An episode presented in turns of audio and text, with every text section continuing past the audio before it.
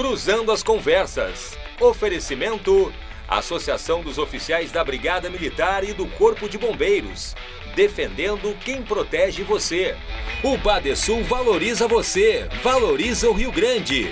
Conte sempre com o Badesul e Porto Color. Boa noite, eu sou Guilherme Macalossi. Você está acompanhando aqui na RDC a nossa série de entrevistas especiais com os candidatos a prefeito de Porto Alegre. O nosso programa vai ao ar de segunda a sexta-feira, sempre a partir das 22h15, trazendo a perspectiva do momento, os assuntos mais importantes da nossa sociedade, com a visão dos nossos convidados aqui no estúdio e também através de videoconferência nos mais diversos lugares do mundo.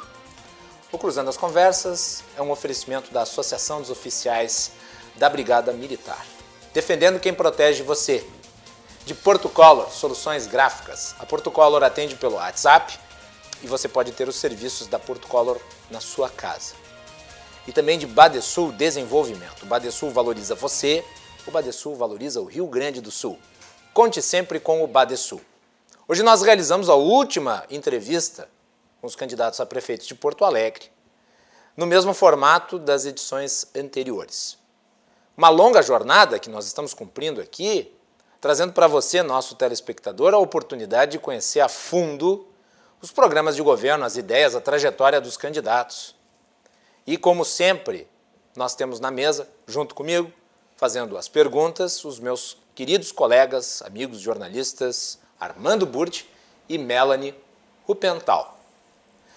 No segundo bloco desse programa, nós vamos ter uma entrevista, eu e o Armando, com o meu querido professor e economista Cláudio Maximiliano Branchieri. Nós vamos falar sobre um assunto que o Armando Burdi colocou ontem: tributação e sonegação de impostos. E nós vamos mostrar para vocês a foto do maior livro do mundo que trata da legislação tributária brasileira. É impressionante, vocês verão imagens. Nós vamos discutir esse contexto no segundo bloco. Então fiquem ligados na edição de hoje do Cruzando as Conversas. Nos dias 26 e 28, a RDC realiza os debates com os candidatos a vice-prefeito de Porto Alegre, às 14 horas, dia 26, segunda-feira, sob o comando do jornalista Cláudio Andrade no portal RDC. E no dia 28, o grande evento com os candidatos a prefeito no Hotel Sheraton, aqui em Porto Alegre, em parceria com o LIDE, o encontro dos candidatos televisionado de forma exclusiva pela nossa emissora. Você é convidado a acompanhar também nestes dias a nossa programação. E eu gostaria de agradecer, obviamente, a presença do candidato Montserrat Martins, que é candidato a, a, prefeito pelo PV, e hoje à tarde, no portal EDC, o candidato a vice de Montserrat Martins esteve presente no portal RDC. Como sempre, o candidato dispõe de 30 minutos para perguntas e respostas que são formuladas pela mesa, pela bancada de entrevistadores. E após o fim desses 30 minutos, nós temos mais dois minutos de considerações finais para que o candidato possa falar sobre a sua candidatura de forma livre para o público. O tempo começa a contar a partir do momento em que o candidato começa a falar. Eu gostaria, em primeiro lugar, de dar as boas-vindas ao candidato Montserrat Martins e agradecer em nome da Melanie também do Armando, né, o livro que ele nos presenteou, um livro que é de sua autoria, né, Em Busca da Alma do Brasil. Consegue colocar aí? Como não se trata de um trabalho eleitoral, é um trabalho acadêmico, né? Prefácio da Marina Silva. Agradecer aí o candidato, certamente será lido com muito interesse Bem-vindo, Montserrat Martins. Seu tempo começa a contar a partir de agora. Boa noite. Boa noite. Muito obrigado pela acolhida. A ti, o Armando, a Melanie. E a sua apresentação como candidato?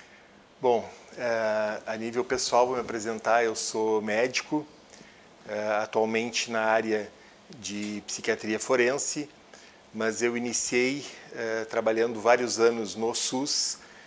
meu estágio foi na Santa Casa, depois eh, fizemos também parte de uma equipe de saúde comunitária em vários locais, no Murialdo, no Hospital Conceição, atendi no ambulatório do Hospital Parque Belém, que foi uma, atendeu uma grande comunidade que precisa muito desse atendimento, que hoje não está recebendo, porque na atual gestão esse hospital fechou.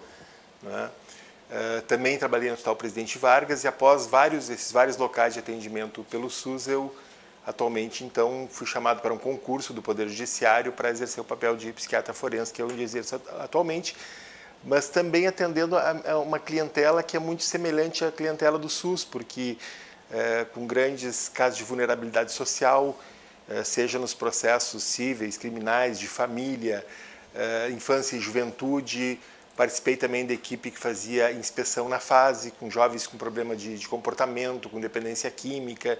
Então, basicamente, todas as minhas atividades profissionais foram, foram atendendo essa, a nossa clientela de todas as regiões, bairros de Porto Alegre, as situações mais difíceis é, e provavelmente essa vivência que tenha motivado o Partido Verde a me convidar para lhe representar nessa eleição a prefeito de Porto Alegre, como havia ocorrido em outra ocasião para o governo do Estado, para traduzir não só as questões do ambiente físico, da água que a gente bebe, do ar que a gente respira, do que a gente se alimenta, mas também as questões do ambiente humano, os problemas da saúde, da educação, a questão da segurança, que é uma, é uma crise que nós vivemos, também as propostas do Partido Verde para a geração de emprego, de emprego e renda, através de projetos de sustentabilidade, como hoje a Europa está reconstruindo a sua economia a partir da sustentabilidade, que são, são os empregos que vão também ser os empregos mais duradouros, que são os empregos do, do futuro, né, das novas tecnologias.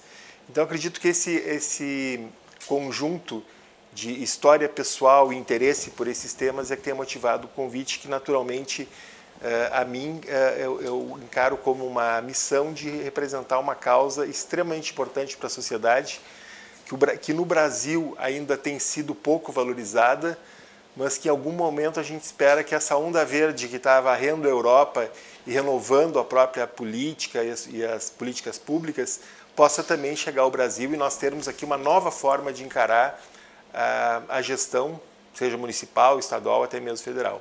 Muito bem, candidato, eu vou começar perguntando para o senhor em relação a um dos tópicos do seu programa de governo, que é sobre as subprefeituras. Uhum. Uh, o seu programa de governo tem escrito o seguinte: preservando o funcionamento das 17 coordenadorias regionais já existentes, o agrupamento de algumas dessas 17 em oito prefeituras regionais tem uma única finalidade de viabilizar que ocorram as oito reuniões mensais, uma em cada região, com presença de prefeito e vice. E daí menciona aqui quais seriam as oito. Ilhas, né, Humaitá, Navegante, Centro Histórico, Sarandi Norte, Eixo Baltazar Nordeste, Bom Jesus, Leste, Grande Partenon, Glória, Cruzeiro Cristal, Centro-Sul, Extremo Sul, Restinga, Lomba do Pinheiro, Agronomia. Pergunta que eu lhe faço. Dá para fazer isso sem criar um monte de cargos novos, porque nós temos aí uma situação fiscal muito complexa. Uhum. Uh, a folha de pagamento já é uma das principais, não a principal despesa da prefeitura. E, obviamente, quando se fala de subprefeitura, se presume uhum. que haverá criação de cargos. O senhor propõe isso sem criação de cargos? Uh, nenhuma criação de cargos.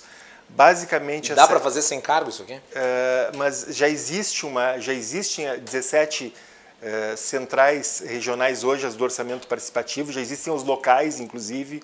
Não é?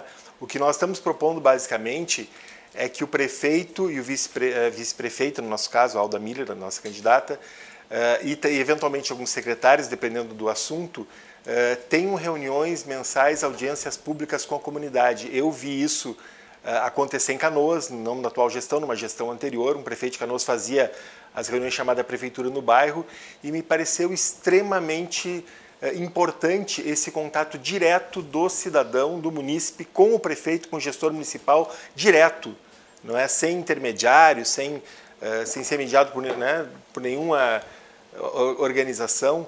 É, e esse acesso direto acho que é importantíssimo para mudar também esse caráter tecnocrático que nós temos visto na gestão de gabinete, que parece que às vezes o prefeito está governando números e não pessoas. Eh, os prefeitos acabam muitas vezes se afastando da realidade concreta das regiões da cidade e, e nosso compromisso, que aliás nós achamos que, que deveria também ser assumido por outros candidatos, seria de fazer essas audiências públicas no mínimo oito dias por mês. Existem 17 centros regionais onde ocorrem as reuniões de orçamento participativo. Obviamente. Se vai dar para fazer reunião assim ano que vem, 2021, ainda é. teremos pandemia, pelo menos uma parte Eu acredito que a vacina vai chegar no início do ano. Eu realmente acredito que vai chegar. Né? É, mas eu, eu, me refiro a, ao fato de que, é, obviamente, seria impossível fazer 17 reuniões por mês.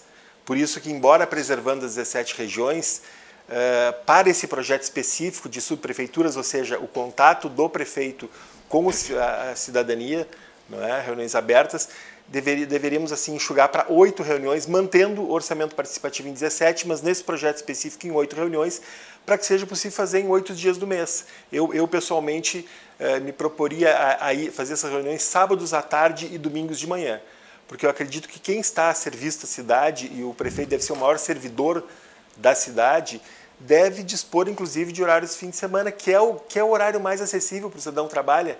E quem não puder ir na, na, no sábado à tarde, que vá no domingo de manhã. Então, nosso compromisso seria todos os meses fazer oito audiências públicas em cada uma dessas macro-regiões da cidade, ficando mais perto do, do cidadão que vai ter o seu problema de água, de esgoto, eh, de calçamento, de buraco na rua, uh, de uma série de problemas cotidianos da escola, da creche, do posto de saúde. Uh, e esses problemas cotidianos têm que ser vistos e ouvidos pelo, por quem está na, na, gestão pública para não virar uma gestão de gabinete como é hoje. É, eu lhe perguntei sobre subprefeitura, porque em São uhum. Paulo, que tem muitas subprefeituras, existe uhum. uma crítica frequente sobre a eficiência das uhum. subprefeituras. E lá existe o processo inverso, de eventualmente até se acabar com algumas das subprefeituras. E daí eu vejo aqui em Porto Alegre alguns candidatos né, falando sobre criar subprefeituras. Por isso a minha pergunta. Não, mas a, no, a nossa proposta, inclusive, está descrita, é, é, não, não representa a criação de nenhum cargo, Perfeito. de nenhuma despesa, apenas aproveita uh, os centros de, que já existem nos bairros, não é, que servem ao, ao orçamento participativo, aproveita esse centro, essa estrutura que já existe, Uh, e realiza ali essas reuniões abertas à população. Então, é um nome simbólico no sentido de valorizar as regiões, porque Porto Alegre não pode viver só de orla e de centro histórico.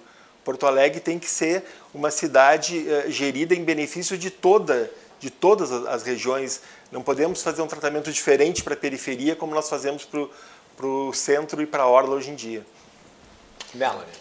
Candidato, o senhor é, chegou a concorrer ao governo do estado em 2010, uhum. mas de fato o senhor nunca esteve à frente de nenhum cargo público, tanto na esfera executiva quanto legislativa. Uhum. Dado que nós estamos vivendo um período de pandemia e apesar da sua experiência como médico, o futuro uhum. prefeito ele vai arcar com uma natureza diversa de problemas, diversas de problemas.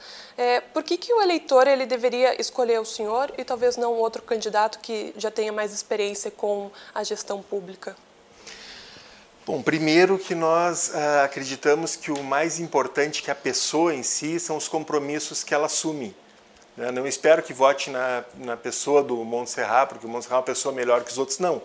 Eu espero que as pessoas entendam que as propostas que nós estamos colocando, uh, transformar Porto Alegre uma capital de tecnologias limpas, uh, ter aqui parcerias público-privadas para desenvolver uma mudança da nossa matriz energética, favorecendo a energia solar, para gerar empregos de instaladores de energia solar nas residências, nos prédios públicos, privados, eh, uma, uma mudança do, da matriz de transportes. Aliás, tem coisas que não custam um centavo. Não sei se vocês estão a par, eu fiquei é, perplexo de saber que o Aeromóvel tem uma proposta de uma linha pela Orla, uma linha turística, que iria até o, a região do antigo estaleiro, e, e, não custaria um centavo. Basta a prefeitura aprovar a iniciativa pública, a Nós iniciativa fizemos, privada fizemos constrói. Uma cruzando sobre isso. Perfeito, perfeito. A iniciativa uh, privada constrói, explora, não é? Uh, tem um serviço ali de transporte do futuro, que é o aeromóvel, transporte não poluente,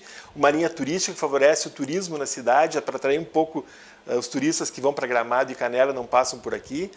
Isso não custa nada e a prefeitura não aprovou. É uma coisa sem, absolutamente sem sentido.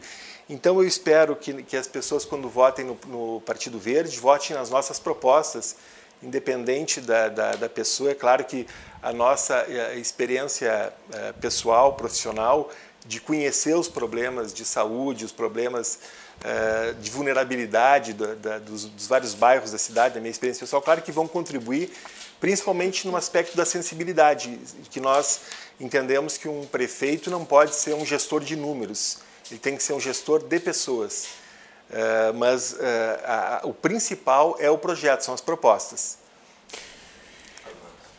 Candidato Monserrat Martins, faço um pequeno introito para lembrar que a Prefeitura Municipal de Porto Alegre foi pioneira no Brasil ao criar a primeira Secretaria Municipal do Meio Ambiente. Foi no governo Guilherme Socias Vilela, meados da década de 1970, entregou essa tarefa a um grande jornalista, um grande publicitário, um grande amigo, Roberto Eduardo Xavier, a quem aqui homenageio mais uma vez pelo, pela sua disposição, pelo seu conhecimento, pelo seu preparo, pela sua disposição e pelas obras que realizou.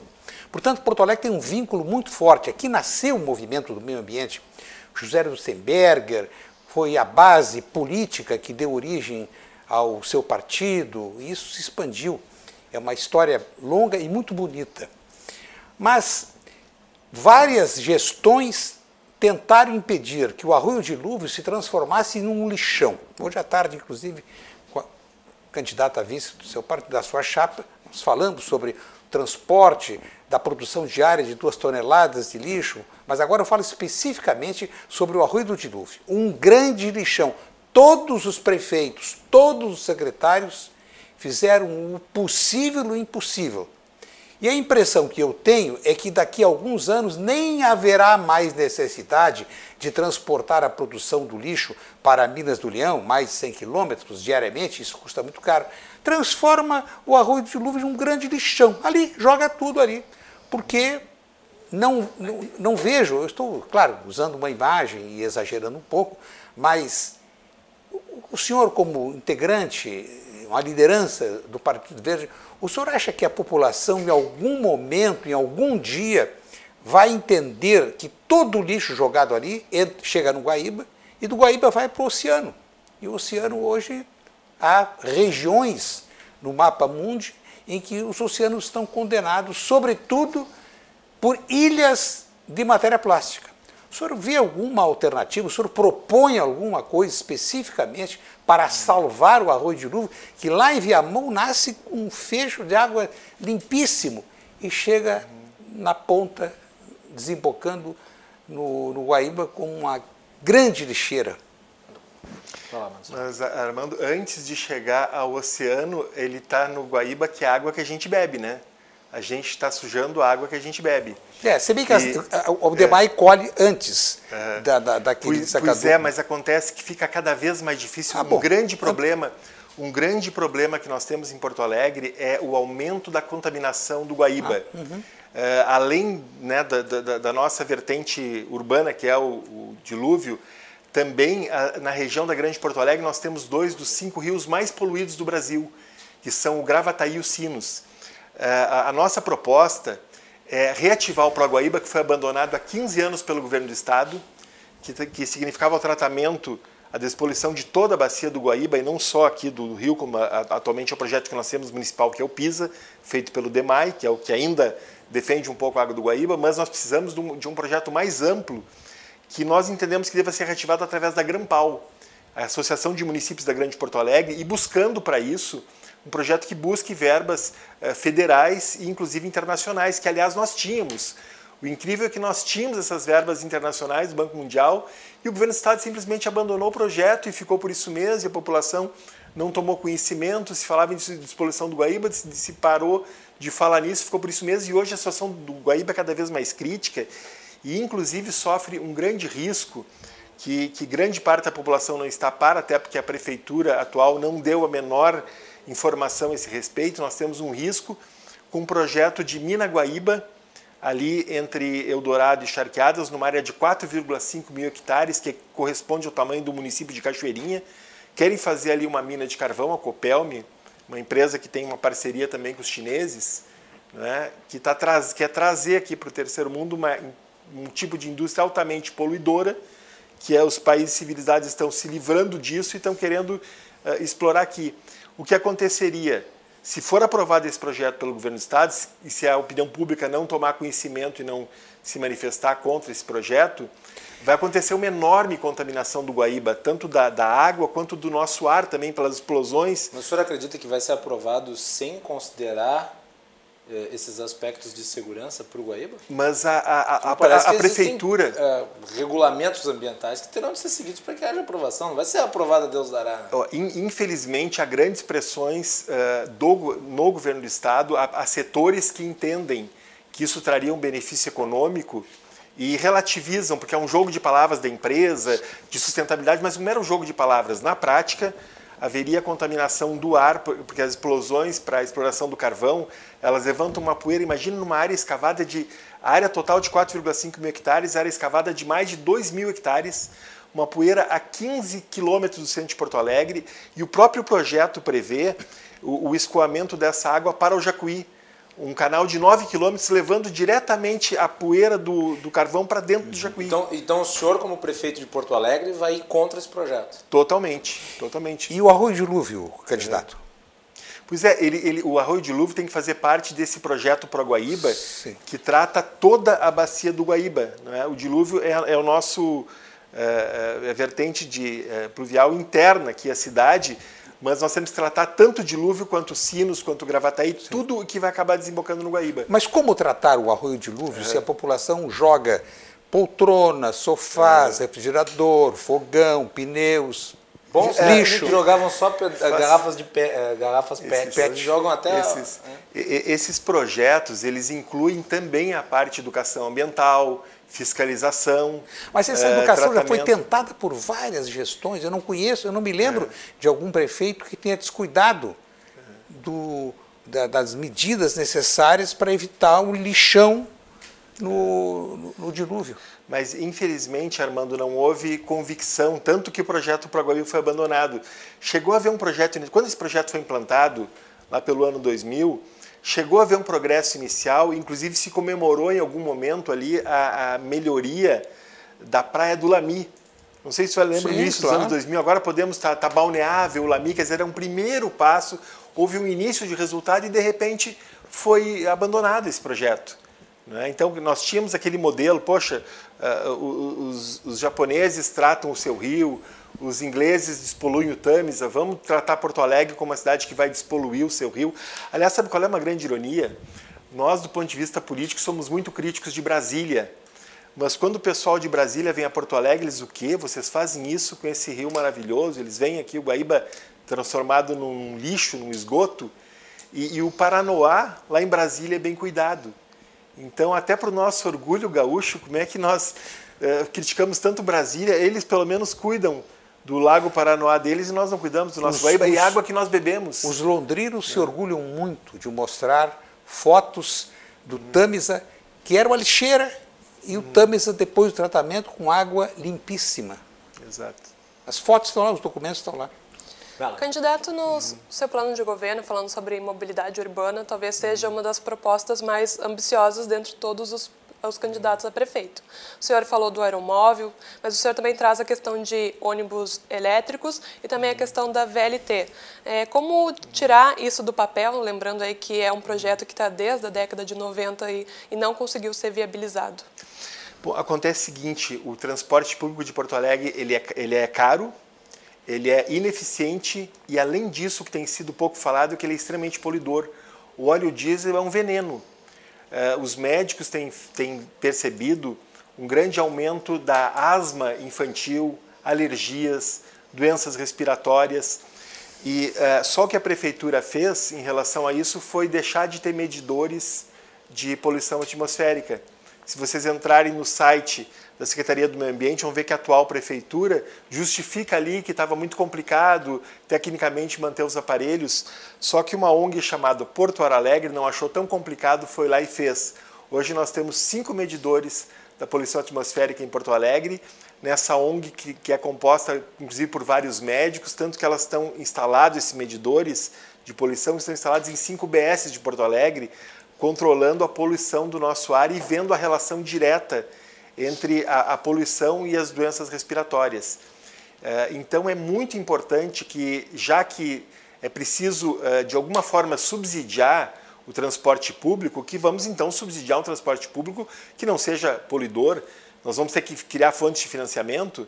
Já, que já fontes foram, seriam essas? Já, já tem sido aventadas por, por vários candidatos a questão dos dinheiros das multas ser canalizado para para o transporte público, que me parece uma proposta razoável, e tem sido várias pessoas têm falado nisso, mas também, na medida em que nós queremos e devemos transformar essa frota que polui com óleo diesel numa frota de ônibus elétricos, pelo menos não poluidora, nós devemos buscar também recursos, captar recursos uh, federais, uh, internacionais que existem para obras de infraestrutura e sustentabilidade, devemos buscar recursos para transformar. De repente, o senhor não poderia propor, talvez, a privatização da Carris, estabelecendo como um dos pressupostos para a venda a, a, modernização da frota nesse sentido?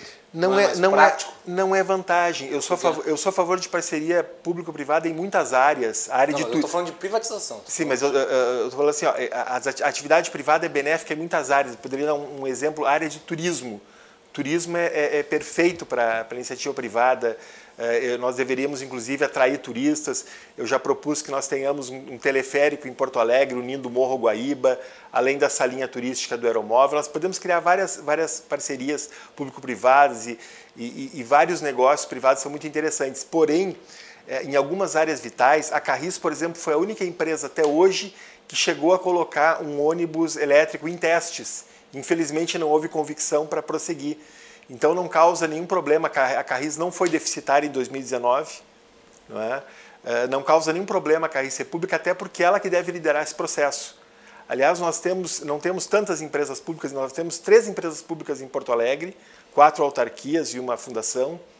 E... Me parece bastante. Oi? Me parece bastante. Não, mas acontece que elas são estratégicas. A Procempa, por exemplo, é fundamental a, a uma empresa pública de tecnologia da, da informação para uma cidade do século XXI é absolutamente fundamental. Nós temos que ter um projeto de inclusão digital em Porto Alegre.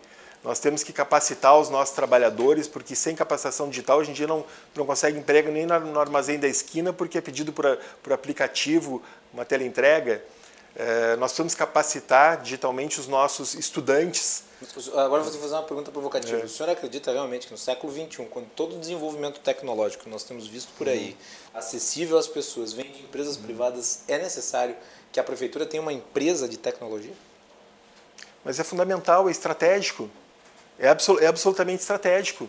E ela, e ela bem usada, ela pode também, isso não, não limita que ela faça parceria com outras empresas. Nós temos aqui excelentes uh, uh, uh, grupos né, tecnológicos, tem o Tecnopuc, tem o Tecnocinos. É, as parcerias que a Procempa pode fazer são inúmeras e são benéficas em várias áreas. Hoje, por exemplo, a, a, uma, a Faculdade de Biologia tem barquinhos que medem a poluição ambiental do Guaíba. Uh, existem tecnologia para medir o consumo da iluminação pública, para baixar esse gasto, para melhorar a iluminação pública como forma de segurança para a cidade. Então a TI é fundamental em todas as áreas. A TI economiza a iluminação, a TI controla a qualidade do ar, controla a qualidade da água, ela, ela melhora o nosso nível de educação, ela melhora o nosso nível de geração de emprego e renda. E a, e a, a Procempa ser pública é uma, é uma forma de capacitar a nossa cidade para enfrentar esses desafios. E o que não impede em nenhum momento que ela faça parceria com todas as empresas privadas do setor, que, aliás, são muito, eh, eh, são muito abertas a essas parcerias.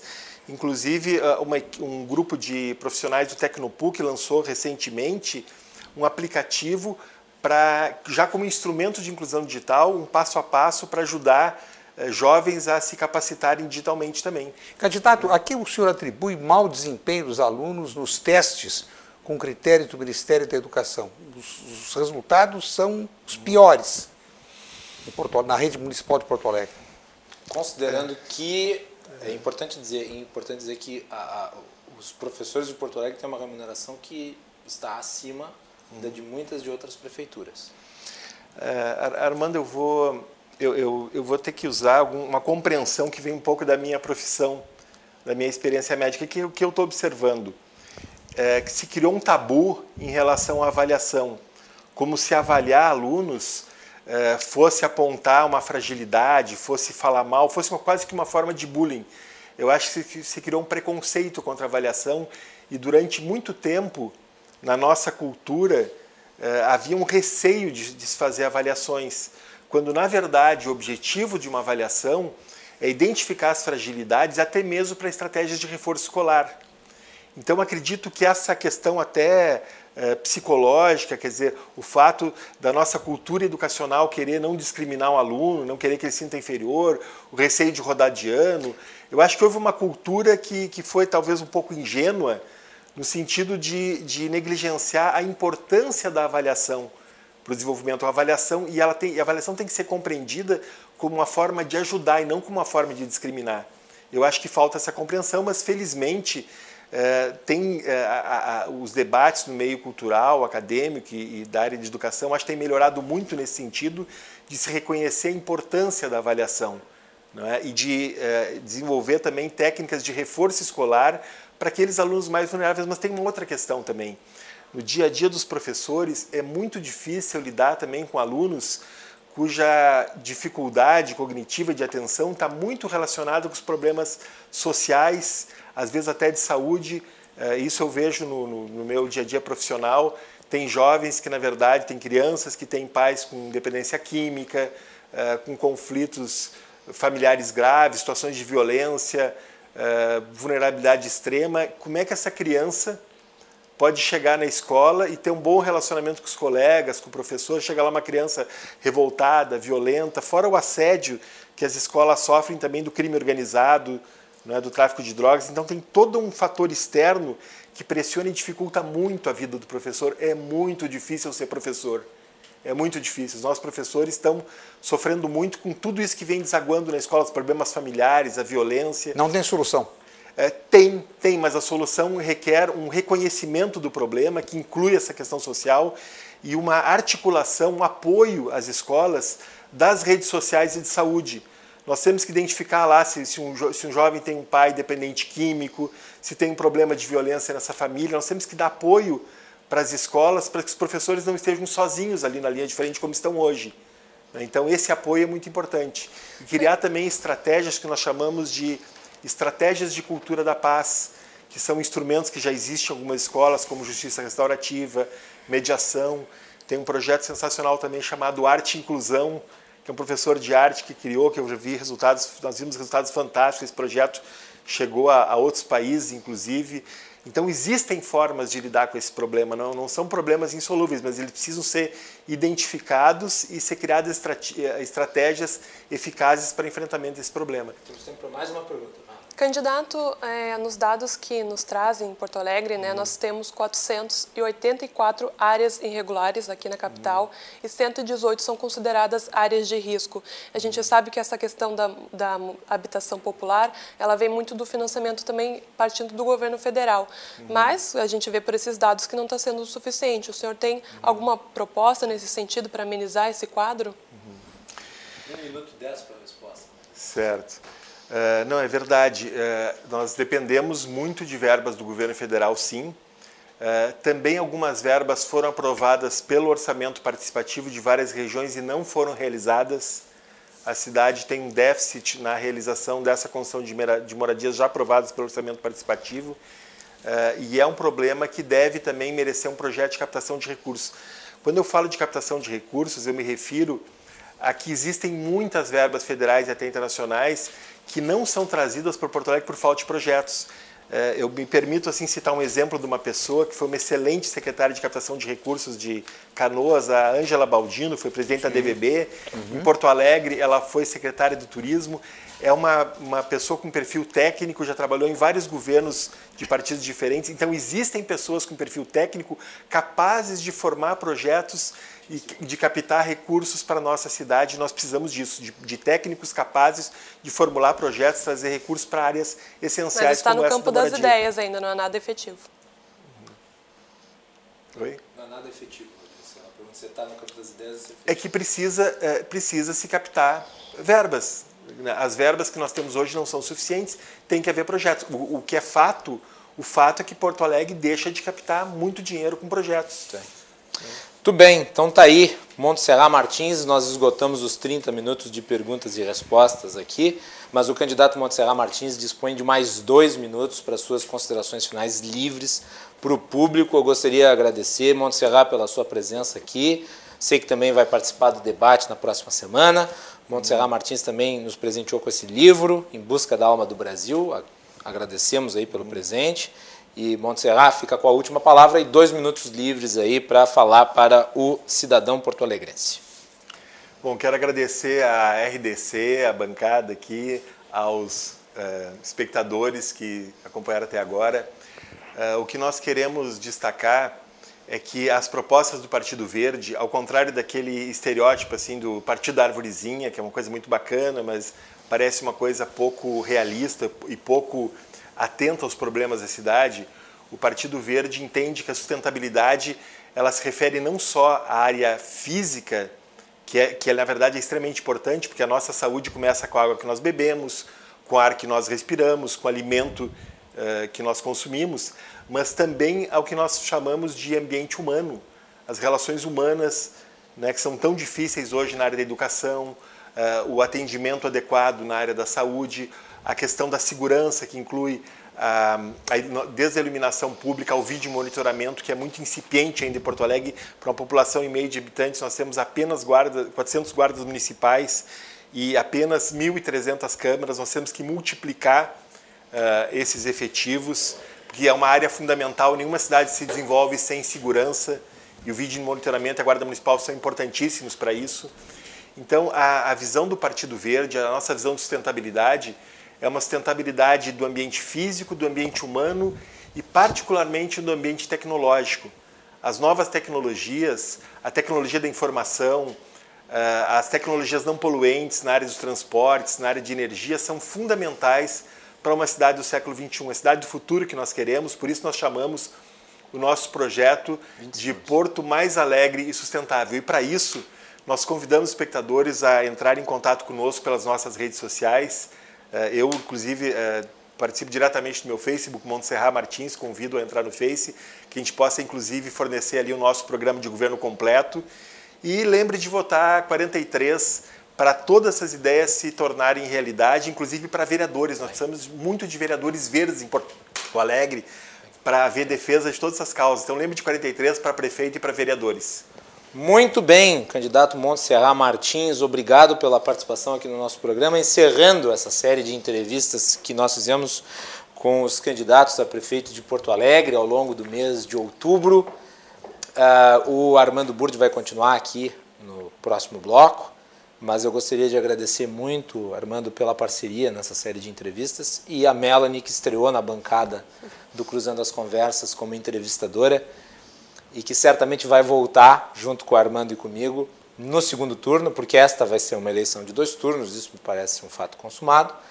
Eu acho que foi muito produtivo, Armando, Melanie, e eu acho que o telespectador gostou muito de uh, ter à disposição esse tempo para que perguntas sobre programas de governo, sobre trajetórias, uh, fossem constituídas e que os candidatos tivessem à disposição, como Montserrat teve, outros, os outros candidatos tiveram, para falar a respeito das suas ideias com mais calma, com mais espaço.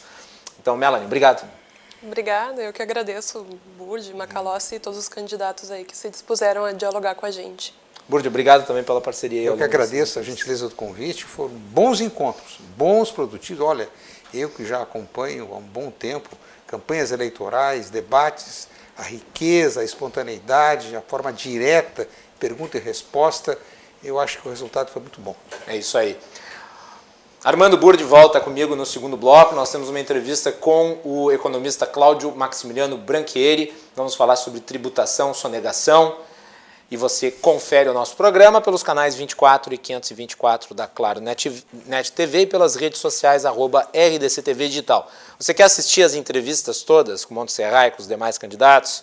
Bom, você pode acompanhar através do nosso podcast, que está lá no nosso site, rdctv.com.br barra podcasts.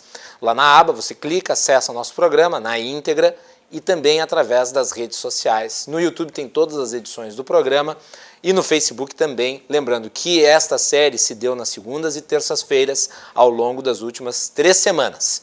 Então você é convidado para acompanhar. Caso tenha perdido alguma, é bom assistir, porque os temas são todos relativos ao momento de Porto Alegre, sobre o futuro de Porto Alegre. E se você ainda não firmou convicção no voto e não teve a oportunidade de acompanhar, eu recomendo, eu acho que você vai encontrar subsídios ali para ter uma convicção maior em relação a qual é a decisão que você quer tomar. E lembrando que no dia 26 a RDC promove o encontro dos candidatos a vice-prefeito ah, no portal RDC às 14 horas, sob a condução do meu colega amigo Cláudio Andrade. E no dia 28 às 22h15, lá no Sheraton, nós vamos fazer o debate dos candidatos a prefeito presencial com o apoio do LIDE aqui do Rio Grande do Sul. Um grande evento e é a RDC TV na cobertura das eleições 2020. Nós vamos fazer um break e voltamos na sequência.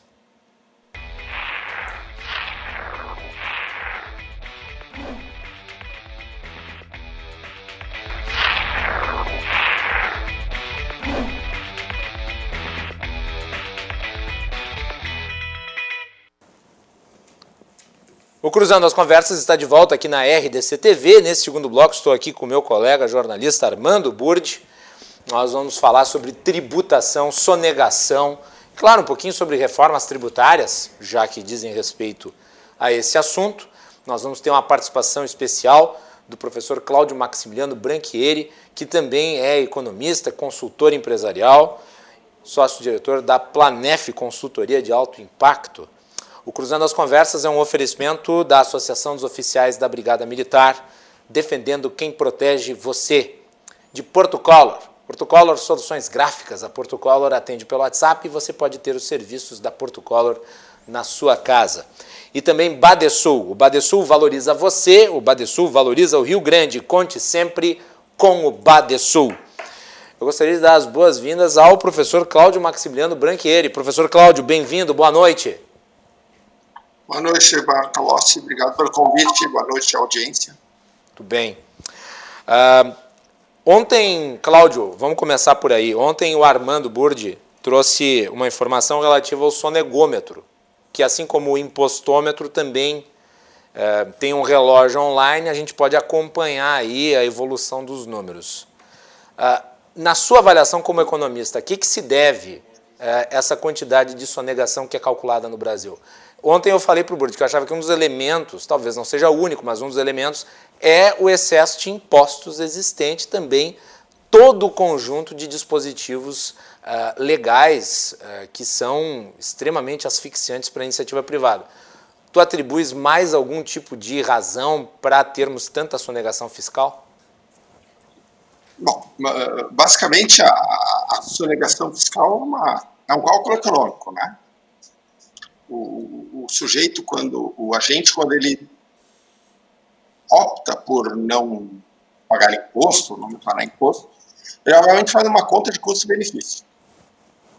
Ah, então ele entende que o benefício de não pagar imposto é maior que o risco que ele corre do não pagamento.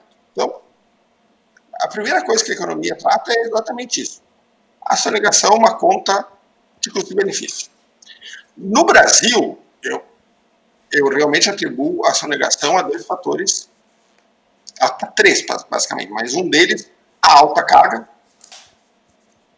principalmente em cima uh, das, dos consumo, alta carga tributária em cima do consumo, a complexidade de se declarar imposto no Brasil, uhum.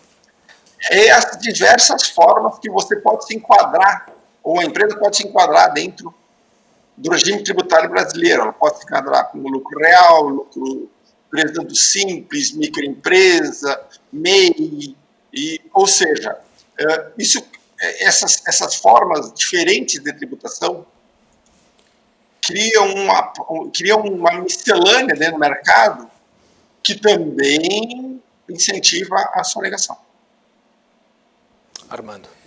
Me chama a atenção o fato de que o Instituto Brasileiro de Planejamento e Tributação, há cinco anos atrás, cinco anos, fez um levantamento do número de processos que estão correndo no judiciário brasileiro, em todas as instâncias, 70 mil processos de multas aplicadas, a, a, a constatação da existência de sonegação contra inadimplentes, Então, a legislação tributária, ela vira um bom negócio para o sonegador, porque, primeiro, o sistema brasileiro, eu acho que é um, é um dos únicos países do mundo em que o, o, o empresário, é na hipótese, o, empresário, o contribuinte, o empresário, que cobra, cobrou, vendeu o automóvel, cobrou o IPI, ele precisa declarar. O mesmo caso é do ICMS. Vendeu essa caneta, cobrou do consumidor, embolsou e não declarou. Então, essa circunstância toda faz levar a uma conclusão. Será que é verdade que no Brasil sonegar é um bom negócio?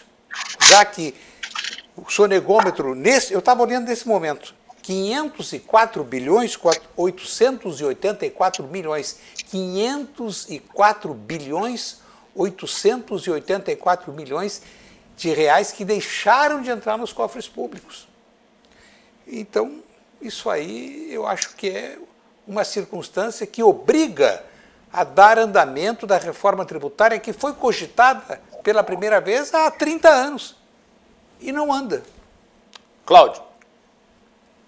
Bom, é, uma coisa que a gente sempre tem que dizer, de deixar bem claro, que é o seguinte, ó, o impostômetro é algo real, né? Ele, lá no final do ano os números batem. O sonegômetro ele é uma estimativa. Ninguém sabe quanto se deixa de pagar de imposto no Brasil. Se estima que seja meio trilhão. Só para a gente, digamos assim, botar isso. Uh, eu entendo que. A, a, Inclusive pode só. ser mais, né, Cláudio? Inclusive pode ser mais. Pode ser mais, pode ser menos. Sim, claro. Você, ninguém sabe que número é esse.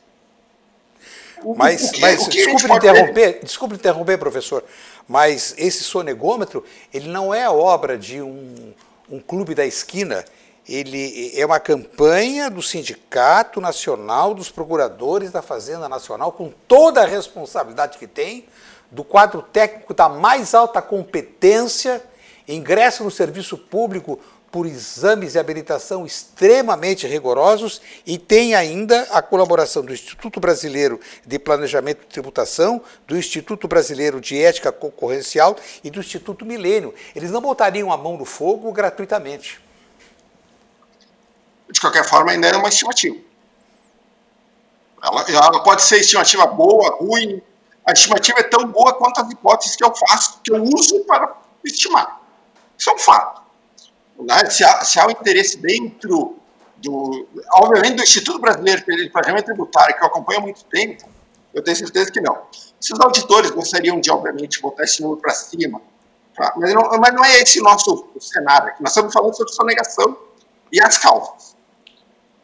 Uma das coisas que um bom, um bom, um bom uh, sistema tributário uh, carrega, uma delas é não trazer distorções ao sistema de preços. O sistema brasileiro tributário traz distorções enormes ao sistema de preços. É, essas categorizações de empresas, como lucro simples, lucro real, lucro simples, IPI, produto que tem IPI, produto que não tem, tem produto com 30% de IPI, uh, nós nem precisamos ir muito longe né, para ver as distorções. O, o, no automóvel, o IPI do carro com mais de 100 cilindradas é maior do que o IPI de um carro com menos de 100 cilindradas. Ou seja, também há um componente dentro da sonegação de distorção tributária causada pelo próprio regime tributário brasileiro.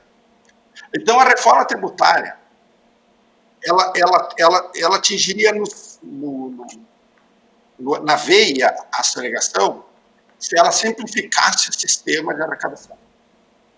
Menos impostos. Eu concordo com o senhor, os impostos não têm que ser declarados, eles têm que ser, eles têm que ser pagos na fonte. É, eu acho que se a reforma caminhar para esse sentido, a sonegação tende a diminuir no país. Como ocorre nos Estados Unidos. É verdade. Fazemos qualquer compra e a, e a nota imediatamente aponta o valor que faz a recolher e ai de quem não recolhe. É cadeia direto. Lá não tem, Não tem. Ah, porque aqui a, a, o, o, código de o código tributário. Aqui código no Brasil, o, o sujeito que está no, no, comércio ele pergunta se tu quer a nota fiscal. É. Nos Estados Unidos não existe isso. Então, é, é, é, recurso e mais recurso e mais um recurso. Agora, um país que tem 90 impostos, taxas e contribuições, não, não pode dar certo. Eu estive examinando hoje à tarde, quando o Macalossi escolheu esse assunto, eu estive verificando institutos que fazem a comparação dos modelos de tributários. Em todos os, em todas as fontes, o Brasil consta como sendo o primeiro, o segundo ou o terceiro mais complicado. Existem alguns critérios, mas fica no topo. É um sistema extremamente complicado. Eu, e o Instituto Brasileiro de Planejamento e Tributação fez um levantamento em 2002, nem peguei o mais recente, peguei o primeiro 18 anos de, de, de, de, Há 18 anos, 18 anos. Eles, eles fizeram levantamento. O sistema tributário brasileiro tem 55.767 artigos, 33.374 parágrafos, 23.497 incisos e 9.000 e 957 alíneas. É um hospital maluco ou não é? Hospício, hospício não, tributário. Hospício. É. Hospício tributário. Não, Cláudio. Dá, dá para funcionar assim, professor? Não, não dá. Eu acho que. Uh, a, Considerando o, que esses o, números que o, que o, que o Armando eu, colocou aqui, eles são de 2002. É, dá para botar Tem mais Tem muito mais legislação desde então, né?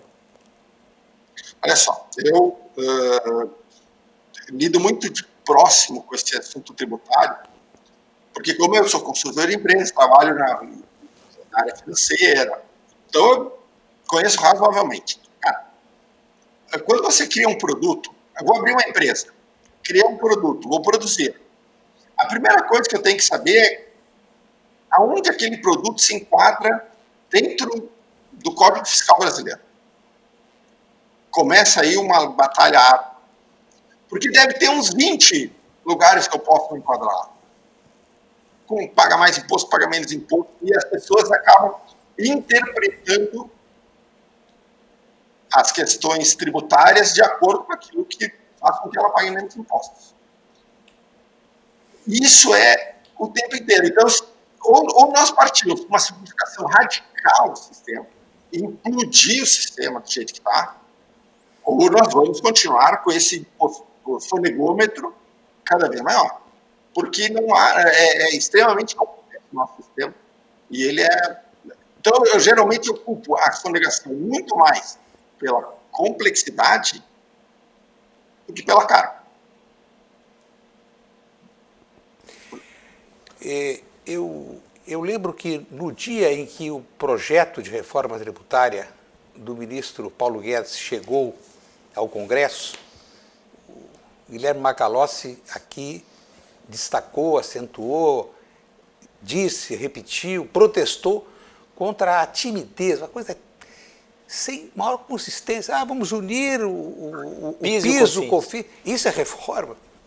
Agora, eu entendo, professor, eu entendo que a, o, o executivo, a União, a quem caberia a elaboração de um projeto, não quer a reforma tributária, porque pode vir a significar uma perda que hoje, do total arrecadado no, no, no país de, de, de impostos, de tributos, entre 60% e 65%, esse percentual fica no governo federal. E aí isso é poder. O dinheiro sai dos municípios, sai, o dinheiro sai dos estados, vai para Brasília, aquele famoso passeio, para retornar em conta-gotas e com muito choro. Essa é a realidade brasileira há décadas e décadas. Então, o governo federal não quer. E eu duvido, eu duvido que na atual composição do Congresso Nacional existam mais do que 10 parlamentares, somando Senado e Câmara dos Deputados, com competência para formular um projeto verdadeiro de reforma tributária. Sabedores que somos, mediante pesquisa do Instituto Brasileiro de Planejamento de Tributação, que entre os 30 países com maior carga tributária do mundo, o Brasil tem o menor índice de retorno de bem-estar à sociedade. Portanto, essa omissão, essa complicação, essa roubalheira tem vítima. É o povo brasileiro. Pela voracidade de todos os governos federais que tropeçaram ao formular, não querem. E da incompetência dos parlamentares, a quem caberia também a iniciativa de formular um projeto. Bom, vamos fazer uma reforma tributária para valer. Eu estou aqui me lembrando de alguns nomes de parlamentares das décadas de 70, 60, 50. Eu nem vou citar porque vou cometer injustiça. Inclusive, grandes parlamentares que representaram o Rio Grande do Sul. Aqueles sim conheciam tributação e tinham coragem e tinham competência. Hoje nós vivemos essa situação e é só olhar o site do Senado e da Câmara dos Deputados, e eu faço isso por dever profissional diariamente, te acompanho em muitas sessões, para ver que realmente nós estamos no fundo do poço. Uh, Cláudio, tua avaliação em relação a esses aspectos aí que o Armando trouxe, principalmente sobre o projeto de reforma tributária em discussão. Não te pareceu tímido? O, o, o, do, Guedes foi um fiasco completo. Tá. É, eu sou um. A sensação. Todo mundo... todo mundo, todo mundo teve essa mesma sensação, sejam principalmente aqueles que gostam do ministro Paulo Guedes. No qual eu me incluo. É, é uma piada de mau gosto uh, pegar e unificar o PIS e COFINS no único imposto é uma piada. Tem uma, não, isso aí não é nem. Não há palavras. Não, não, não devia nem encaminhado, foi uma vergonha. A proposta original do Guedes eu já, eu já gosto. Ele gostaria de acabar com o imposto sobre salários, sobre a folha. Desculpa. A desoneração, tu está falando?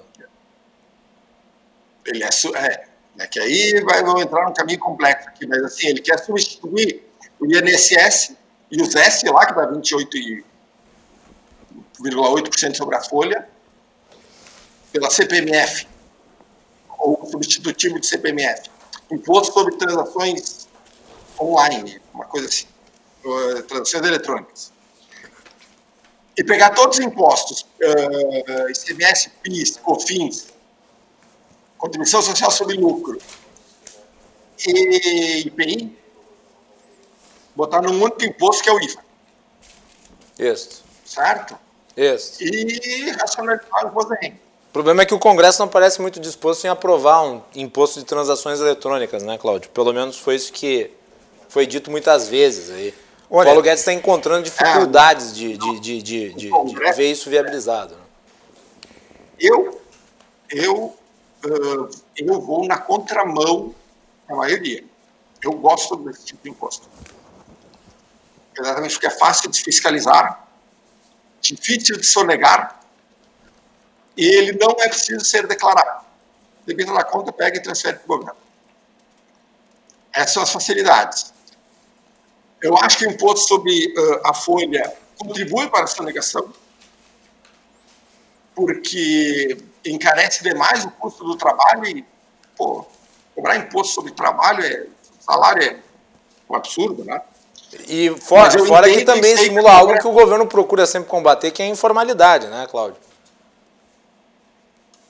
Isso, o imposto sobre a folha estimula a informalidade. Esse uh, imposto sobre transações eletrônicas, em tese, ajudaria no sentido de caminhar mais para a formalidade. Mas eu reconheço a. E eu acho que aí é com problema de comunicação do próprio Paulo Guedes, um problema de entendimento por parte do presidente sobre como seria esse imposto. Eu acho que, então, ele, de certa forma, como ele foi introduzido mal no debate público, a, a, já há uma ojeriza, uma rejeição a ele Isso. muito maior do que ele deveria ter sido se ele tivesse trazido ao, ao, ao debate público de maneira correta. Então, mas, uh, então isso seria uma reforma tributária de, de, de gente grande. Tá? Eu acho que sim, o, nós precisamos, vamos precisar que o governo crie um fundo para compensar os estados por eventuais perdas de arrecadação no processo, porque a reforma tributária ela só termina daqui a 10, 12, 15 anos, quando a gente entender como um novo modelo está mudando. Armando. Tá? Uh, Oi, Cláudio. Tinha, desculpe, pensei que tu tinha concluído. Não, não, não, só nesse, nesse sentido de que precisa de tempo para que tudo se encaixe. Tu mencionaste, Armando, a, a falta de iniciativa do Congresso, mas tramita na Câmara a PEC 45, né? Que é muito bem vista, pelo menos por parte dos parlamentares, do, que é tida como do Baleia Rossi. Do Baleia Rossi. Que é tida como a PEC favorita dos parlamentares, é. a mais conhecida, e ela propõe até uma unificação, já que nós estamos falando de simplificação, ela propõe uma unificação até maior de tributos do que esse projeto do governo. Uhum. E aí? É. Eu, eu entrevistei o deputado Baleia em fevereiro em, em Capão da Canoa. Houve uma homenagem, aniversário de 80 anos, do senador Pedro Simon. Ele, como presidente nacional do partido, compareceu, foi um grande evento. E conversei com ele mais de meia hora sobre, sobre esse projeto. Olha, inconsistência em cima de inconsistência. Eu, eu acho que ele, ele não entendeu ou não domina, fica tudo assim. Tu acha que o projeto não é bom? Na então? superficialidade. Eu devo é dizer que é a primeira mas... vez, Armando, que eu vejo alguém fazendo uma crítica à PEC 45. Não, eu não estou. Eu estou dizendo que ela é incompleta só. Ela é incompleta. Porque é, é, é, muito mais profunda, a reforma é muito mais profunda. Nós temos 5.564 municípios. Eu quero saber se existe algum outro país no mundo em que cada município legisla da sua forma, do seu modo, do seu jeito, então produz um. um tem uma fábrica, o produto é, ele, ele, ele, ele, é concretizado aqui, ele, ele, a, indústria, ele, a indústria produz e vai comercializar com São Leopoldo, que tem uma outra legislação, e aí começa. Entre estados, então, é um horror. Então, são essas as modificações e os modelos estão aí. Eu vou citar um exemplo. E esse exemplo já tem 40, 39 anos. Não, desculpe, tem 29 anos. Quando o, o secretário Orion Cabral assumiu a Fazenda Estadual, ele que é um técnico, hoje aposentado do BRDE, do Banco Regional de Desenvolvimento, ele sugeriu, e eu vou repetir esse exemplo, ele sugeriu que um grupo de técnicos, três ou quatro técnicos, percorressem os países que têm os sistemas mais desenvolvidos no mundo. Foi o governador e disse, olha, tantas diárias, tantas passagens, e o governador Colares disse, olha, tem uma vantagem extraordinária. Se eles trouxerem os bons exemplos e esses bons exemplos forem seguidos aqui, vai ser uma loteria para o Estado, porque nós vamos. Concordo, disse o governador, isso aqui é uma complicação, é ininteligível. Eles percorreram lá, ficaram dois meses e meio, quase três meses, visitando país por país.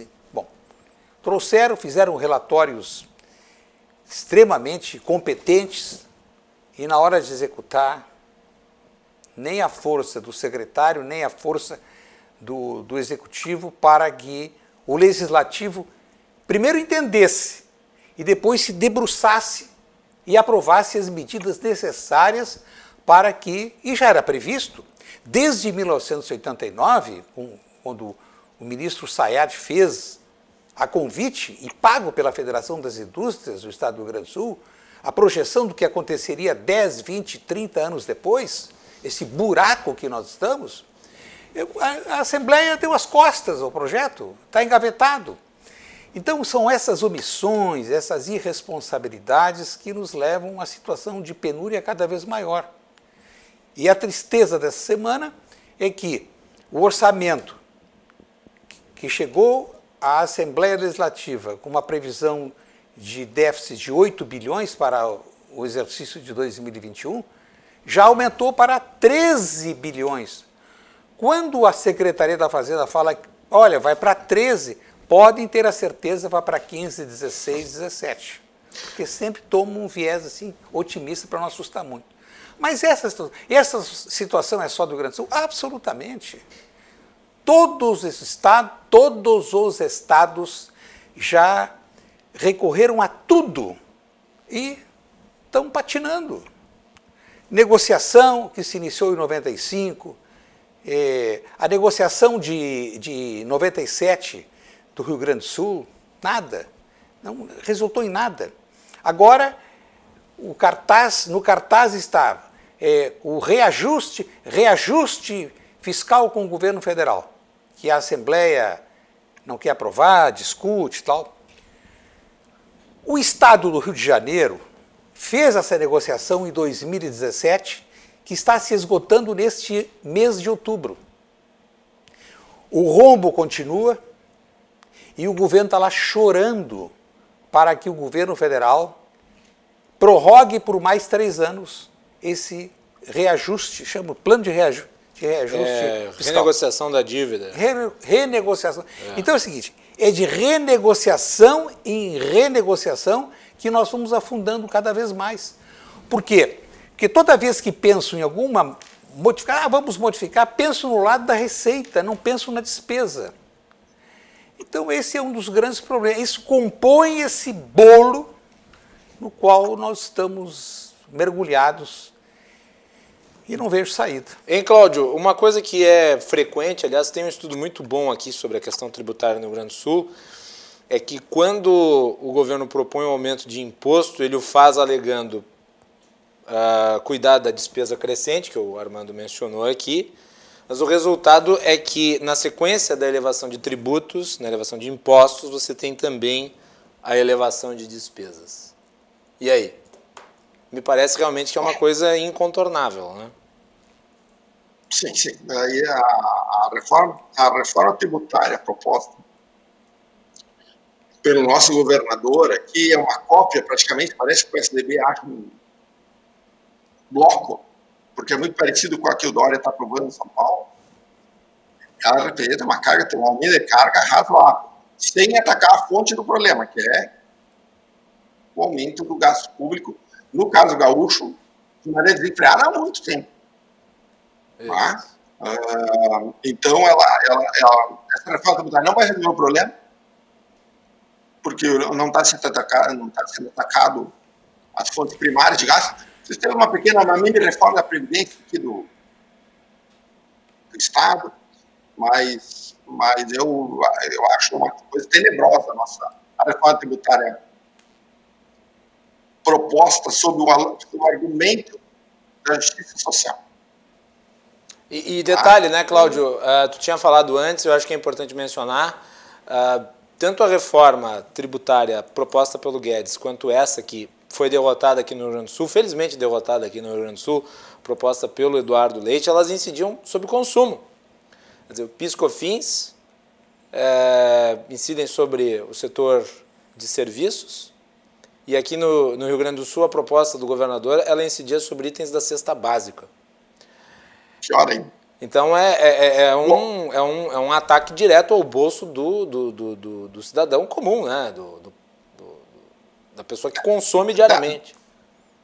É, dado o nível da carga tributária brasileira e dada a renda média brasileira muito baixa, é pouco provável que tu consiga fazer um imposto nos moldes dos países desenvolvidos, um imposto progressivo. Então, tu vai ter que tributar o consumo aqui, porque não há massa de renda que, que tu possa tributar que sustente a máquina pública hoje. No caso, tem pouca gente então, rica. Isso, tu vai tributar imposto de renda, ela, ela não aguenta o tamanho da máquina. Então, tu efetivamente vai recair sobre o consumo. Uh, algumas situações, uh, o, a, a, do Paulo Guedes tende a resolver, por exemplo, o, a tributação de dividendos. uh, que de certa forma ajuda um pouquinho a diminuir a regressividade. Eu uh, conheço bem isso porque é uma distorção clara na nossa, nossa, na nossa legislação tributária, porque uma massa grande de profissionais liberais uh, pagam pouco imposto de renda, porque recebem a renda isenta de lucro porque pagam emissão de nota, né? O, o Guedes vai resolver essa distorção. Mas por mais esforço que ele faça no sentido de diminuir a regressividade, o nosso imposto no consumo sempre vai ser alto no Brasil. E a, como... só antes, só antes do, do, do, do, próximo apontamento do Armando, é, ele mencionou aqui a questão da dívida do Estado, quer dizer, o déficit do Estado, uh, de 13 bilhões, que o Armando já disse que vai ser de 15. Uh, como é que faz com isso aqui, Cláudio? Não faz. Hoje não, não, faz nada. Vai rolando. Vai, vai, rola precatório, enrola isso. Né? infelizmente o Estado é insolvente. Se fosse uma empresa, já estava lacrada. Então não há muito o que fazer nesse, nesse aspecto, a não ser que o governo federal de certa forma, ajude mais. Mas já vem ajudando, né? Por exemplo, o, o, o, Rio Grande do Sul hoje tem, desde antes da situação da pandemia, uh, por parte do Supremo Tribunal Federal, a liminar que o desobriga de pagar a dívida com a União. Esse ano, para compensar as perdas arrecadatórias, uh, o governo lançou mão de uma quantidade razoável de recursos. Tanto é que os estados e os municípios sentiram muito menos a crise do que o governo federal. O governo federal ficou com a maior parte da crise para ele. Uh, claro, normal, o governo federal tem a possibilidade de contratar dívida, os estados e municípios não têm. Mas o fato é esse: os estados e municípios tiveram compensação. E uh, o problema é que 2021 não será um ano em que você vai ter essa liberdade de gastos como nós tivemos em 2020. Né? E daí existirá uma série de restrições, porque volta tudo aquilo que está previsto na lei de responsabilidade fiscal que não foi aplicado, né, Cláudio? Correto. É. Uh, infelizmente, o nosso, nós não, não enxergamos nos últimos governos, nós perdemos uma chance boa de quase de, de botar o, o, Estado nos eixos, uh, quando a IEDA fez um ajuste fiscal grande. Depois jogamos tudo isso no lixo. E aí nós estamos hoje na situação caótica das contas públicas que nós nos encontramos. Eu acho que o governador não tem muito o que fazer a não ser pagar salário. É. Né? E, e, gerindo, gerindo caixa com, de acordo com as entradas. Uhum. Estimar um crescimento de arrecadação baseado num crescimento do Estado que cubra o déficit, eh, não creio que é uma outra coisa que o Brasil, que o Rio Grande do Sul está sofrendo. Né? Uh, nós temos uma base produtiva muito focada na, na, na, no agronegócio, e o agronegócio, vocês sabem que paga pouco imposto no Brasil. Né? E, uma, e uma base exportadora, a partir desse agronegócio também grande, uh, então que também paga pouco imposto. Então, o governo teria que de certa forma, criar um novo modelo de desenvolvimento para o Estado que faça com que a indústria volte. Ou, ou outros negócios que, que, que, equilibrem essa, essa relação entre o agronegócio e. É, o professor referiu muito bem a, a condição do, do governador é, ele é um administrador da Folha. E eu volto a 1991, primeira entrevista do governador Alceu Colares, em que ele disse: Eu tenho a impressão de que eu serei o gerente do departamento pessoal, não sou governador. Aquele jeito espontâneo dele de falar. E era verdade. E olha que governo, o governo sempre se socorreu de algumas circunstâncias que apareceram, o que ele provocou em seu benefício. Governo Colares. O juro era tão alto, no overnight, aquela loucura, aquela corrida, que aplicar o dinheiro do, do Estado, o recolhimento de impostos, tal, dá, deu uma décima terceira arrecadação. Não eram 12, eram 13, em função dos juros.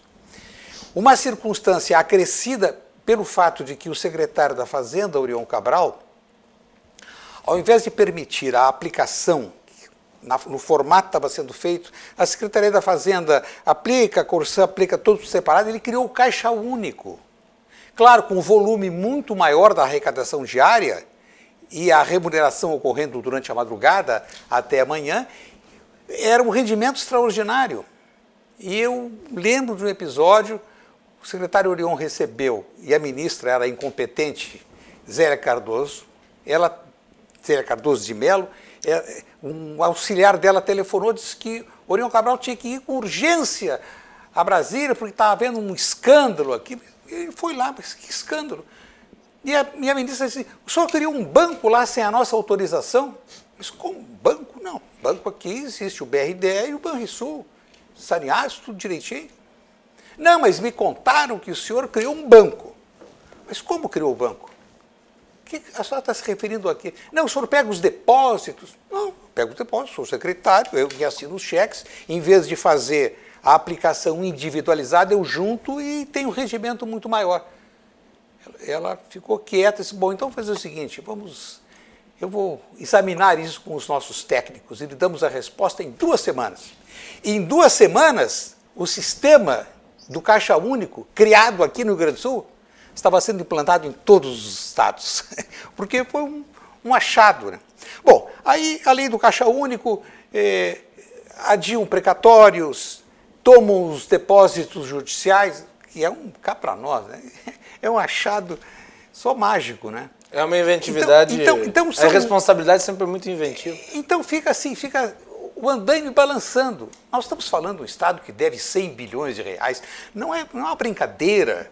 O Estado que arrecada 42 bilhões, receita líquida, e não tem um centavo para investimento, ah, e temos que reconhecer que o governador faz todo o esforço para conter as despesas. Conseguiu conter alguma coisa. Agora, as medidas radicais não passam na Assembleia. Isso eu digo porque eu convivo com os deputados, conheço a Assembleia, conheço as pressões que as corporações exercem.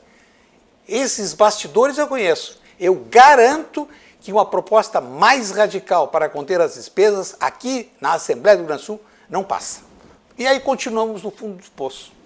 Cláudio, último toque aí que nós já estamos nos estendendo para muito além, mas é que o papo foi é, muito, muito educativo em relação à questão tributária. Teu último toque. Bom, Uh, espero que o Congresso retome a reforma tributária. Junto com a reforma administrativa, o país precisa para voltar a crescer. Tá? Uh, espero que o Paulo Guedes uh, volte, se, se centre novamente e, e canalize esforços para aprovar uma reforma tributária do tamanho que o Brasil precisa como foi com a reforma da Previdência. Tá? E, e, que a gente consiga, a partir de um novo sistema é, tributário mais racional, falar menos em sonegômetro, e mais em, em, em, questões propositivas e positivas. Tá? Então é isso. Muito bem. Cláudio, muito obrigado aí sempre pela disponibilidade de participar do nosso programa. Sempre é um prazer tê-lo aqui conosco. Meu abraço aí para ti. Obrigado. Obrigado. Obrigado, Macalossi. Um abraço. Aí então, vamos fazer um break, voltamos na sequência, eu e o Armando Burdi, só para encerrar o programa.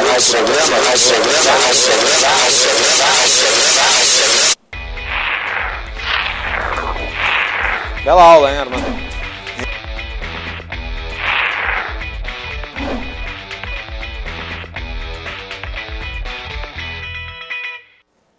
Estamos de volta para o último bloco do Cruzando as Conversas de hoje. Eu, Armando Burdi, aqui na bancada do nosso programa. Amanhã nós vamos ter uma entrevista com o senador Lazinha Martins aqui no programa, já antecipando para vocês.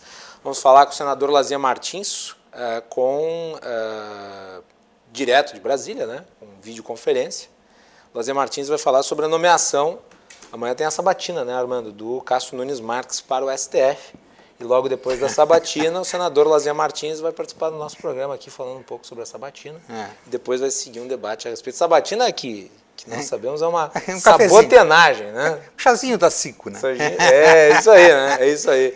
Já tá, já é favas contadas É. aprovação. É, né? diz que usam aquele chazinho É. que vem by the appointment. Vai the appointment, é, né? da Rainha Elizabeth. Né? Ela É, tem um royaltyzinho naquele chá. É aquele que eles preferem. né? É isso aí. Tem dinheiro para gastar. É, com né? certeza. Lembrando que no Brasil só cinco, só cinco indicados a presidente, eu acho que durante o governo do Floriano Peixoto, foram recusados, É. porque foi um governo muito conturbado, uma ditadura, na realidade, né? E é, desde então todos aprovados. O que denota a falta de a falta de responsabilidade do Senado em cumprir com o seu papel. Que o modelo que o Brasil copiou é o modelo americano. Nos Estados Unidos funciona muito bem, mas é porque o Senado é ativo. Inclusive houve rejeição de nomes lá de figuras que eram do, do, do presidente e por votos de partidários do presidente dos Estados Unidos. Ah, aqui no Brasil, entretanto, não. E amanhã, não me parece ser polêmico, amanhã é favas contadas, o Cássio Nunes Marques será aprovado com facilidade. Né? É, digamos que a sabatina é meramente ah, ato formal, né? não tem nada ali de extraordinário, duvido que teremos perguntas mais incisivas, até porque, vamos lá, né? em média, a gente destaca ali, tem um, tem um, tem uma elite do Senado que é qualificada, mas na média os senadores não têm bom nível, nem mesmo para perguntar o que, que, o, o que, que o ministro do STF vai fazer. Né? E não se espera outra coisa a não ser a aprovação já dada como favas contadas. Mas, de qualquer maneira, nós vamos ter a participação do senador Lazier Martins para dar aqui a sua visão, né, a sua perspectiva. O senador Lazier Martins faz parte dessa elite, não é porque ele é do Rio Grande do Sul, nem porque vai participar, mas porque é qualificadíssimo, né? E, e vai ser uma oportunidade de ouvi-lo em relação à sua análise sobre o desempenho do, do, do futuro ministro. E ele defende a mudança na escolha dos integrantes do Supremo mediante lista tríplice e Isso. prazo para exercício do mandato. Inclusive, vamos questioná-lo sobre isso. Armando, antes de nós encerrarmos, eu sei que tu tem a historinha, vou pedir para que tu tente resumi-la. A historinha de um livro que é o maior livro do mundo. Tem foto, vou pedir. O Armando conduz a partir daqui. Isso. Vai lá, Em- Armando. Em conta. 1991. É de tributo. Vai em lá. 1991, o advogado mineiro Vinícius Leôncio passou a se dedicar ao longo de 23 anos para reunir a legislação tributária do país em um único livro. Qual foi o resultado? O resultado foi um livro gigante de 41 mil páginas com 7 toneladas e meia. O volume único tem 2 metros e 10 centímetros. E a Ananda e a Melanie podem. Aí está. Esta notícia. É gigantesco. Esta notícia foi publicada pela agência G1 no dia 24 de março de 2014, quando ele levou este, este armário, que é um livro, aquela parte branca são páginas. Ele Não, teve- Armando, só um cofre. ele teve, ele teve que comprar uma impressora no- na China, porque não havia impressora no Brasil. Então, ele investiu um milhão de reais do seu próprio dinheiro e ainda nessa entrevista ele disse 30% disso aqui foram tributos. Então, claro, tributos, comprou papel, comprou. Está ali. Então, ele, ele, ele, ele prestou esse serviço. Isso é um livro. Nós estamos vendo um livro que condensa toda tudo o que foi, eu referi os números anteriormente, milhares e milhares de artigos, e incisos e parágrafos, ele reuniu tudo isso e levou ao Congresso Nacional. Deve estar lá no almoxarifado Gostei depois. do no nome. Veja, vou, pe- vou pedir para a produção colocar o nome, a foto do lado ah, do livro. Não essa, outra. Se conseguir. Isso. Cu- Curiosamente o nome se chama Pátria Amada, o subtítulo é Consolidação Parcial. É, não é nem a definitiva. Ele não é conseguiu chegar ao final. Não, não Faltou como. dinheiro. Esse- Faltou dinheiro. Foto, eu lembro, não é, não tem nenhuma vinculação com o slogan do atual governo. Esse, esse slogan, ele, ele É o título anterior ao governo 2014. Então o resumo é o seguinte: por dia 35 novas normas são publicadas em legislação tributária. 35. Em, e eu já referi o fato de que em 2014 havia quase 80 milhões de processos de julgamentos pendentes. E este livro, que é o livro da vergonha nacional, da empulhação, da roubalheira, em função dessa chicana, dessa, desse labirinto não é sistema tributário, é labirinto tributário, perde o povo brasileiro. Armando, meu querido, obrigado. Eu que agradeço. Ressalto a parceria. Armando volta aqui na bancada.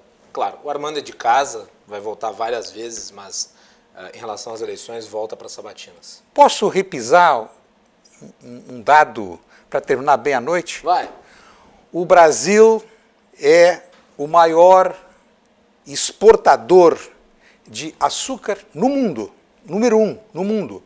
Açúcar, café, suco de laranja, carne bovina, carne de frango, soja, milho, celulose de eucalipto e fumo. O que demonstra a riqueza do nosso país. Ter esta posição no ranking significa qualidade, significa credibilidade, significa trabalho, honrado, suado, competência. Esta, esta é a fotografia do Brasil, a verdadeira fotografia do Brasil. É isso aí. E vamos nos inspirar para que ela ganhe dimensão, né, Armando? Isso. E a gente busca essa dimensão sabatinando os candidatos. Isso. Porque, obviamente, a construção desse país que nós sonhamos passa pelo exercício adequado da boa política. Né? E o Armando volta aqui, junto com a Melanie, para a nossa próxima sessão de sabatinas com os candidatos a prefeito no segundo turno. Nós realizaremos sabatinas com os candidatos a prefeito também no segundo turno das eleições aqui em Porto Alegre para vice-prefeito e para prefeito. Então fiquem ligados na nossa programação e eu ressalto, encerrando, que dia 26 nós temos o debate dos candidatos a vice-prefeito às 14 horas com o Cláudio Andrade e no dia 28 à noite um grande evento da RDC TV em parceria com o LID, lá no Hotel Sheraton, o um encontro presencial dos candidatos a prefeito, transmissão exclusiva, debate final aqui na RDC TV. Uma boa noite e até mais.